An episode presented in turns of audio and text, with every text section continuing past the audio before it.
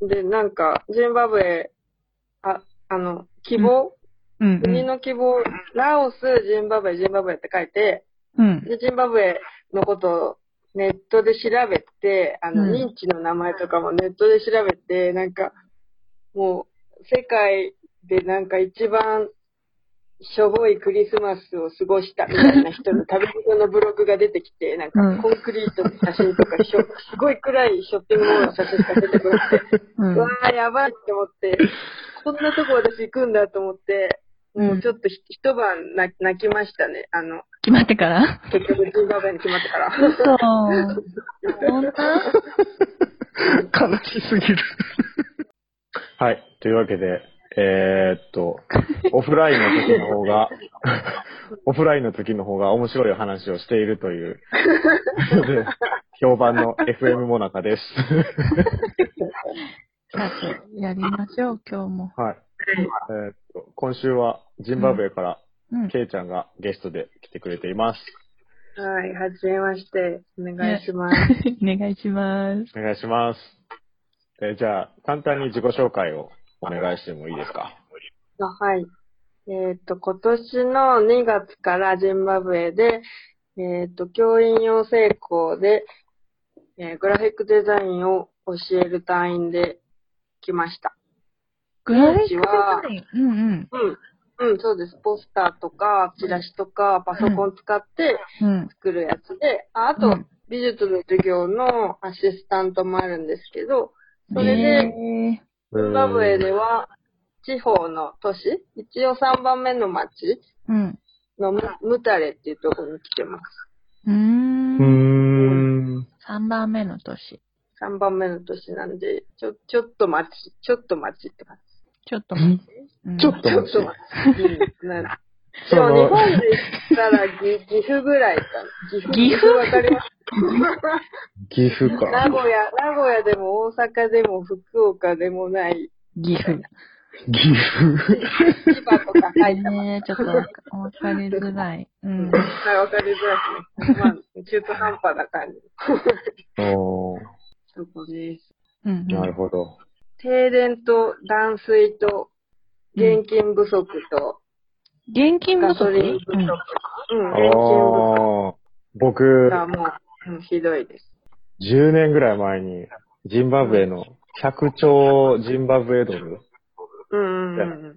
お札見たことあります。何それそれは、オークションでですかいや、多分実際に旅行した人実際のへえー、そうなんだ。が持ってて、財布に入れてて、へそれ見せえてもらったー、うんうんうんうん。それぐらいですね、ジンバブエ知ってるの。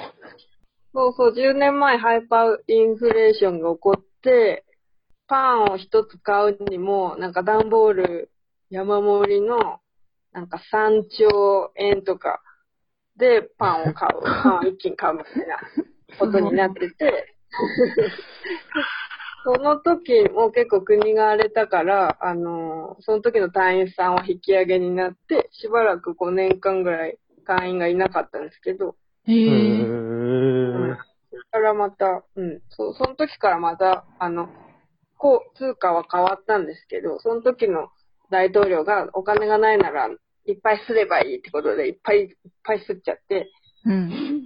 で、あの、現地通貨の価値が暴落して、で、今別の通貨、ボンドノートって使ってますけど、それでもやっぱおう US ドルと、えっ、と、ボンドノートの価値が、あの、輸入に依存してるんで、供給と需要のバランスで、どんどんどんどん現地通貨が暴落してて、なんで、私が来る前、く私2月に来たんで、12月、私が来る前までは1対1だったのが、私が来て、来た時が1対2.5にするって国が言って、で、今現在、今11月なんで、そこから9ヶ月経って、今1対20になってますね。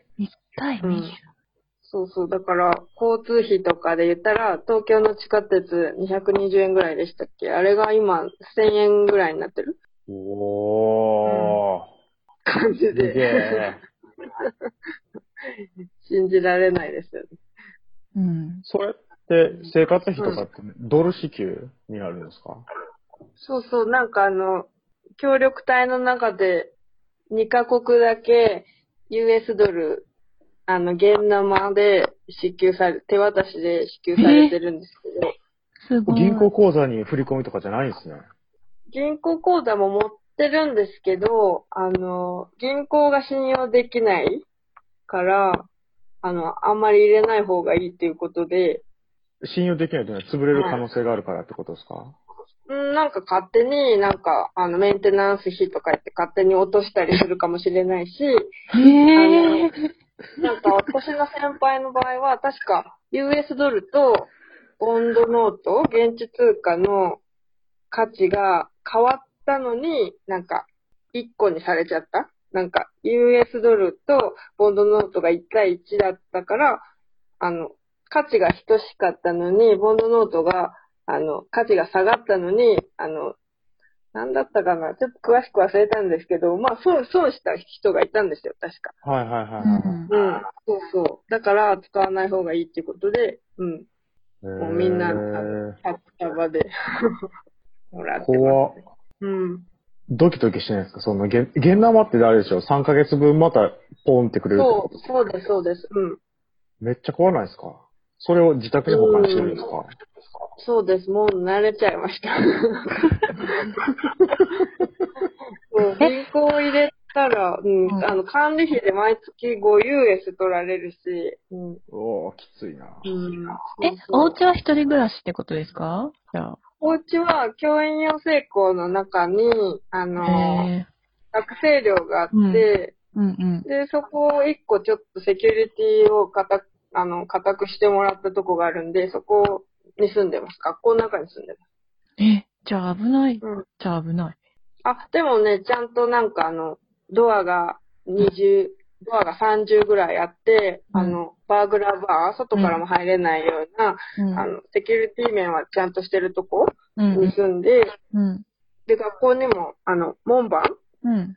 ゲートに門番がいるから、うん。そんな変な人入ってこれないから、一応安全は安全って言われてるんで、部屋、部屋に、部屋のいろんなとこに隠したり、あの、基本はスーツケースに鍵閉めて入れてます。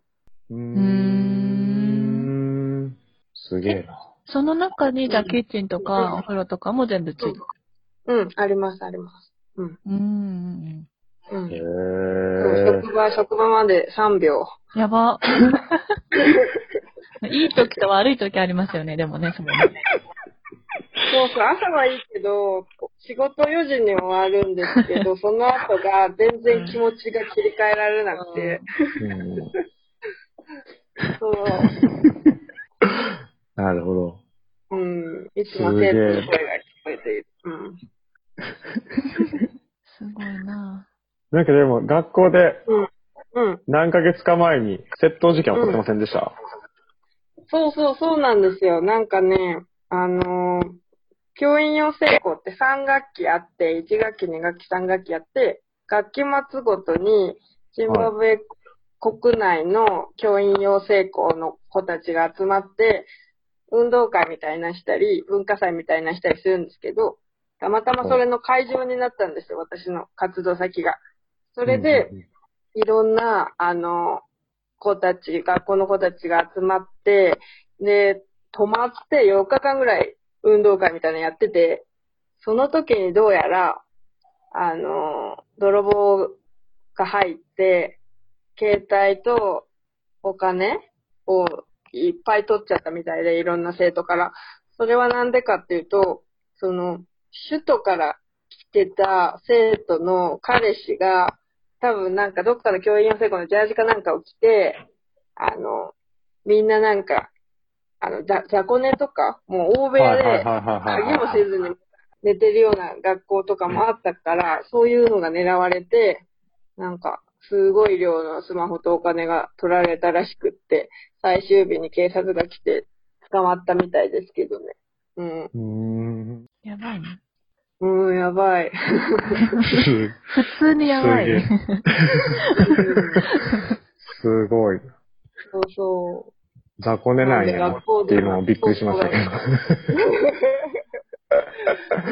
私も逆になんか遠征として文化祭で違うとこ行ったことありますけど、校の時も、やっぱすごい量の生徒が行くから、雑魚寝の学校もあるし、まあ私は、あの、講師なんで、他の先生と一緒に二人で、二人でうん一人の部屋に泊まって、鍵、鍵とかはあったんですけど、うん、うんでも本当に、うん、なんか、スマホとかお金はいつも自分で持ってないと取られる。う。うんん。うん、学校の中でも私は、あの、鍵、自分のカバンに鍵つけてます。うん、おーえ治安はそんなに良くないですか治安は、ジンバブエ、今、経済が本当にダメなんですけど、その割には犯罪率は恐ろしく低いって言われてるけど、でも、ひったくりにあった人とか、あと、あの、シュットンの方はやっぱりあの、夜とか、夜になるとこうギャングが、あの、出回るって言われてて、暗くなってきたら、車のガラスを割って、後部座席とかに荷物置いてると、それ取られるんですね。おおー、スマッシュグラブって言ってそ、そっちでもあるかもしれないんですけど。うん。へとか、ひったくりとかは、やっぱ停電で暗くなるのが早いんで、ーうん。そうそう、それで、その犯罪率はすごい上がってて。